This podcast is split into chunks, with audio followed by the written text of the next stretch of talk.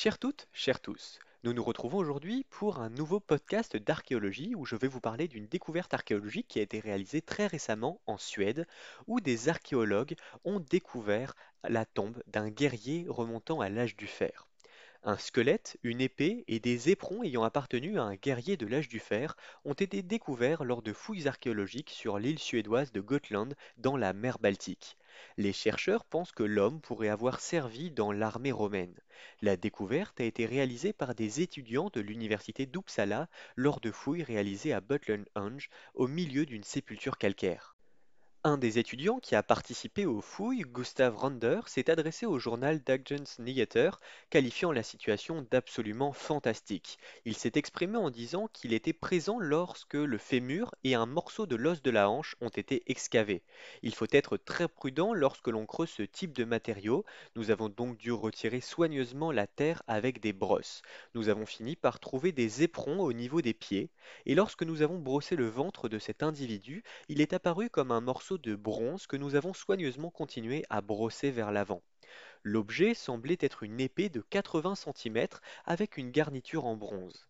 En outre, une partie du fourreau était également conservée sur le haut et le bas de l'épée en bronze, et sur le bas de l'arme, une décoration en forme de gland a été découverte. Alexander Andreff Hochfeld, qui est docteur en archéologie à l'université d'Uppsala, a déclaré que l'épée semble avoir été inspirée de celle utilisée sur le continent, ce qui révèle donc des détails intéressants sur la vie du porteur de l'épée. Ce même docteur en archéologie s'est exprimé à propos de la découverte en signifiant, je cite, Nous savons, grâce à des sources écrites du monde méditerranéen, que des Germains, c'est-à-dire des Scandinaves, ont servi dans l'armée romaine. Il est donc très possible que cette personne ait appris la technologie des armes auprès de ces mêmes Romains. Ce docteur a qualifié la découverte de plutôt inhabituelle et a déclaré que des squelettes de guerriers de ce type peuvent être trouvés environ une fois tous les 30 ans. Les détails concernant le propriétaire de l'épée restent toutefois rares. Il s'agit d'un homme à la mâchoire forte et à l'ossature solide qui a vécu dans les années 300 à 500 de notre ère. D'autres enquêtes et recherches seront à mener à l'avenir sur la sépulture et le corps qui a été conservé dedans.